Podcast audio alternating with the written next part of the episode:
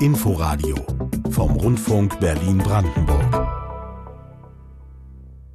Achtung, am 26. September ist Bundestagswahl. Also an dieser Information dürfte in den vergangenen Wochen und Monaten wirklich niemand vorbeigekommen sein, egal in welchem Medium. Es gab Wahlchecks, Kandidatenchecks, Kinderreporter und auch sehr erwachsene Reporter. Es gab Duelle, Trielle und sogar Sextelle. All das sollte Wählerinnen und Wählern helfen, ihre Wahlentscheidung zu treffen. Ganz besonders viele Entscheidungen haben am Sonntag natürlich die Berlinerinnen und Berliner zu treffen, denn sie wählen nicht nur den Bundestag, sondern auch das Abgeordnetenhaus, die Bezirksverordnetenversammlung Bundesversammlung und sie stimmen ab beim Volksentscheid Deutsche Wohnen und Co. enteignen. Um all diese Wahlentscheidungen, aber auch um andere wichtige landespolitische Themen der Woche soll es in der nächsten Viertelstunde gehen. Dazu begrüßt sie Amelie Ernst. Und natürlich bleiben wir gleich bei den Wahlen in Berlin. 34 Parteien treten morgen an zur Wahl des neuen Abgeordnetenhauses. Im Parlament vertreten sind derzeit aber nur sechs. SPD, CDU und Bündnisgrüne sowie Linke, AfD und FDP. Ihre Spitzenkandidaten waren am Dienstagabend zu Gast in der Wahlarena im RBB Fernsehen und RBB-Reporterin Silvia Tieks fasst die Sendung nochmal zusammen. Das heißeste Eisen kam gleich zu Beginn. Der erste Studiogast, ein Vater von vier Kindern, fragte die Spitzenkandidaten, was können sie für mich tun? Der Mann sucht händeringend eine größere Wohnung in Berlin, bislang vergeblich. SPD-Spitzenkandidatin Franziska Giffey guckte kummervoll und präsentierte ihre Lösung. Ich gründe ein Bündnis für bezahlbaren sozialen Wohnungsbau in der Stadt gemeinsam mit den städtischen Wohnungsbaugesellschaften, den Genossenschaften, aber auch den privaten. Damit endlich mehr und schneller gebaut werde, so Giffey.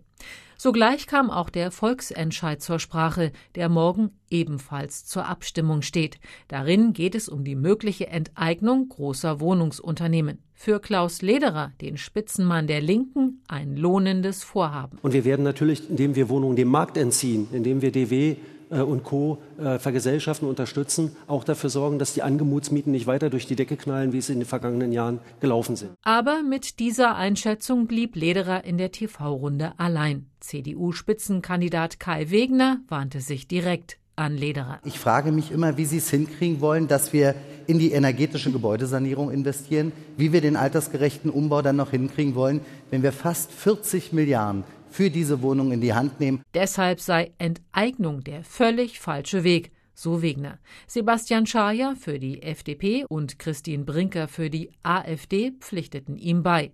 Bettina Jarasch, Spitzenfrau der Grünen, nannte Enteignung ein allerletztes Mittel. Aber ich möchte den Druck dieses Volksentscheids ganz ausdrücklich nutzen, um einen Pakt mit den Wohnungsunternehmen zu schließen. Ich möchte, dass die sich auf faire Mieten verpflichten. Und da würde übrigens auch das Recht auf Wohnungstausch dazugehören. Kontrovers ging es durch eine Reihe weiterer Reizthemen. Die Zuschauer und Zuschauerinnen hatten Fragen zu Bildung und zu Sicherheit. Dabei ging es nicht nur um Kriminalität, sondern auch um mögliche Polizeigewalt am Rande einer Demonstration im Sommer.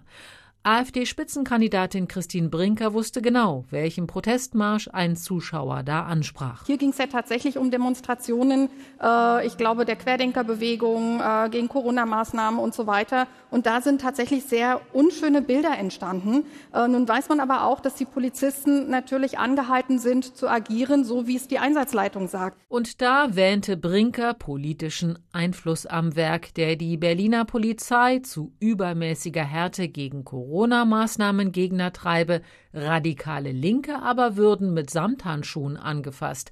Das geht aus Brinkers Sicht nicht. Beim Thema Verkehr vermisste eine Zuschauerin nach fünf Jahren Rot-Rot-Grün sichere Radwege. Ein anderer Studiogast sah sich und sein Auto politisch verteufelt. Hier schaltete sich FDP-Frontmann Sebastian Schaja ein. Verkehrspolitik dürfe kein Fortbewegungsmittel bevorzugen. Der Interessensausgleich zwischen den Radfahrern, zwischen den Fußgängern, auch zwischen Radfahrern und Autofahrern, aber auch ein konsequenter Ausbau des öffentlichen Nahverkehrs. Das finde ich sehr entscheidend. Am emotionalsten kam am Ende die Pflege zur Sprache. Eine junge Hebamme brachte die Spitzenrunde regelrecht ins Schwitzen. Sie kritisierte eindringlich ihre Arbeitsbedingungen im Krankenhaus. Alle sechs Kandidaten und Kandidatinnen gaben sich betroffen. Schnelle Lösungen hatten sie in der Wahlarena nicht parat. Ja, mit den schnellen Lösungen ist es ja immer so eine Sache. Oft klingen Dinge nach der Wahl dann ja auch etwas anders als vor der Wahl. Aber noch befinden wir uns ja vor der Wahl, sprich auf den letzten Metern des Wahlkampfes. Und über die spreche ich jetzt mit meiner Kollegin aus der Redaktion Landespolitik, nämlich mit Ute Schumacher. Hallo Ute. Hallo. Ja, von ferne betrachtet scheint es bei der Wahl zum Abgeordnetenhaus in Berlin ja fast nur ein Thema zu geben, nämlich das bezahlbare Wohnen. Der Volksentscheid verstärkt den Eindruck natürlich nochmal. Aber wird das auch das wahlentscheidende Thema sein? Wie ist dein Eindruck? Mein Eindruck ist tatsächlich, dass das Wohnen eins der zentralen Themen ist. Jetzt nicht das einzige, aber schon eins der zentralen beherrschenden Themen, einfach weil die Wohnungsnot und die Mietpreise so hoch sind, dass das wirklich ein Thema ist, was Anhänger von allen Parteien umtreibt. Und deswegen treibt es auch die Parteien um. Und ähm, die haben sich ja sehr klar positioniert. Die Linke will eben große Wohnungskonzerne enteignen und unterstützt deswegen diesen Volksentscheid. Alle anderen wollen das entweder möglichst nicht oder auf gar keinen Fall. Und so sind die Positionen recht klar an der Stelle. Gab es noch andere Themen, also Corona-Maßnahmen, Verkehrswende, irgendwas, was noch so ja übergreifend war? Die Verkehrswende ist äh, aus meiner Sicht das zweite wichtige Thema, wo sich die Geister scheiden. Dass der Radverkehr wichtiger wird, ist etwas, was im Grunde fast alle im Abgeordnetenhaus vertretenen Parteien inzwischen so sehen. Die Frage ist, wie verteilt werden kann. Also wie man mit dem Auto umgeht. Und da ist tatsächlich die Bruchlinie ähm, zwischen den Grünen und letztlich den anderen Parteien. Ähm, Franziska Giffey brachte es unlängst auf den Punkt, man muss äh, gucken, wenn man Parkplätze wegnehmen will, zugunsten eines Radweges zum Beispiel, muss man erstmal die Bürger fragen, ob die das denn auch so wollen. Und vorher kann man das nicht tun. Und äh, die Grünen stellen sich da eben auf den Standpunkt und sagen, der Platz ist ziemlich definiert, wie viel für Verkehr da ist. Das kann nicht mehr werden. Insofern, wenn man an der einen Stelle mehr möchte, dann muss man an einer anderen Stelle wegnehmen. Aber das Auto ist für CDU, FDP und auch die AfD tatsächlich da eher ein Sakrileg. Aber genau wie Bund stellt sich natürlich auch in Berlin die Frage, ne, geht es am Ende wirklich um Themen oder entscheiden dann letztendlich doch die Personen? Also es geht ja auch hier ums Stadtoberhaupt ne, und die Spitzenkandidatinnen und Spitzenkandidaten haben wir eben auch schon mal gehört. Wie schätzt du es ein? Also Giffer, Jarasch, Wegner, wie präsent sind die und wie entscheidend werden die als Köpfe sozusagen auch sein? Na, die Umfragen sehen ja ähm, Franziska Giffey von der SPD jetzt weit vorne. Das hat sich ja in den letzten Monaten gedreht, wie auf der Bundesebene auch. Im Juni noch waren die Grünen auf Platz eins, wie in den Monaten davor auch. Und jetzt schlägt hier in Berlin auch der Bundestrend voll durch, für die CDU eben auch. Insofern scheint es so darauf hinauszuläufen, dass Berlin eine regierende Bürgermeisterin bekommen wird und die Entscheidung wohl eher zwischen SPD und Grünen fällt. Wobei man auch noch dazu sagen muss, rund 30 Prozent der Wählerinnen und Wähler sind noch unentschlossen, so sagen es wenigstens die Umfragen. Insofern können da auch durchaus noch Überraschungen drin sein. Und gibt es ja schon Koalitionen, die sich abzeichnen? Also geht es am Ende nur noch um Rot, Rot, Grün, Grün, Rot, Rot, die Reihenfolge oder ist es wirklich offener, als man so denkt? Ich denke, es ist offener. Es sind ja vier, aktuell nach den Umfragen vier Koalitionen möglich, also die rot-rot-grüne Koalition oder die Ampel ist möglich. Es geht auch ein bürgerliches Bündnis und so sind vier verschiedene Varianten sind möglich. Es ist tatsächlich meinem Eindruck nach noch offen.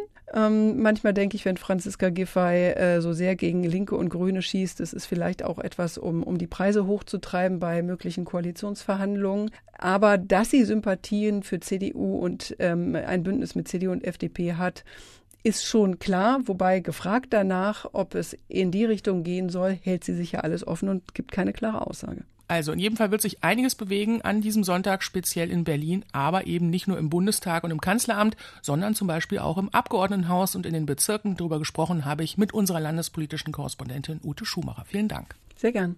Und nicht nur in Berlin wird gewählt, auch in Brandenburg stellen sich an diesem Wahlsonntag einige spannende Fragen. Zum Beispiel die, wer denn den prominentesten Wahlkreis Deutschlands gewinnt, nämlich den 61er in und um Potsdam. Da treffen ja mit Olaf Scholz und Annalena Baerbock gleich zwei KanzlerkandidatInnen aufeinander. Die Umfragen sehen im Moment auch hier Olaf Scholz leicht vorn, aber viele Menschen sind natürlich auch noch unentschlossen. Und genau die versuchte Annalena Baerbock am Donnerstag auf dem Alten Markt in Potsdam, also direkt vor dem Landtagsschloss, zu erreichen. Einige hundert Menschen waren da gekommen gekommen, um Baerbock nochmal live zu erleben. Ein so großes Event gab es diese Woche mit Olaf Scholz nicht mehr, dafür aber zuletzt nochmal einige Bürgergespräche mit ihm, zum Beispiel im Potsdamer Wohngebiet am Stern. Diese CO2-Abgabe, das soll ja keine zusätzliche Steuer sein. Das kriegt ja irgendwo wieder. Haben Sie das Formular, wo ich das ausfüllen kann? Deshalb also. Sagen Sie doch mal den Chef von der Stadtwerke.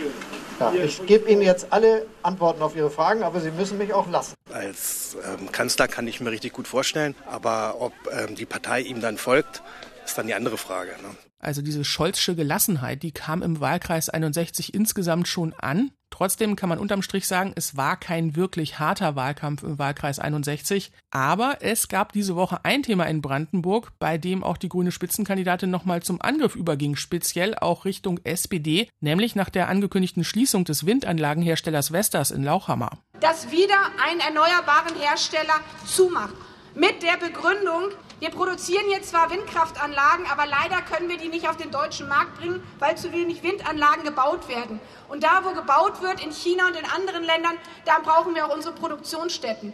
Das ist das Ergebnis von 16 Jahren CDU-Regierung. Das ist das Ergebnis von zwölf Jahren SPD-Mitregierung. So bitter muss man das einfach sagen. Baerbock machte also auch die SPD mitverantwortlich für die Schließung und der SPD-Wirtschaftsminister Jörg Steinbach, der hatte ganz offensichtlich auch nicht mit dieser Schließung gerechnet. Die Aussage ist, dass angeblich bestimmte modernere Modelle am Standort nicht mehr fertigbar wären. Das ist für mich nicht wirklich nachvollziehbar. Ich bin nach wie vor der Meinung und bleibe auch dabei, es ist die falsche Entscheidung und vor allem auch zu einem falschen Zeitpunkt, wo insbesondere für die Branche zu erwarten ist, dass sogar gesetzliche Ausbauziele von einer neuen Regierung fixiert werden, somit also ein Marktaufwuchs definitiv definitiv wieder zu erwarten ist. Und ich glaube, dass für viele Anlagen, die auf dem Land zu installieren sind, nach wie vor dieser Standort richtig gewesen wäre. Soweit Brandenburgs Wirtschaftsminister Jörg Steinbach. Noch größer war die Bestürzung diese Woche natürlich vor Ort in Lauchhammer selbst. Reporterin Aline Lepsch hat dort auch Vestas Mitarbeiter wie Steffen Pape befragt. Das hat mich ganz schön mitgenommen,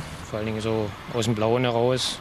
Keiner hat was so richtig gewusst. Seit Gründung des Werks 2002 arbeitet er dort. Und jetzt? Tja, neu orientieren. Hier in der Region wird es schwierig, denke ich mal. 460 Mitarbeiter hat das Werk, nachdem vor zwei Jahren schon mal genauso viele Leih- und Zeitarbeiter gehen mussten. Schon da deutete sich der Sinkflug an.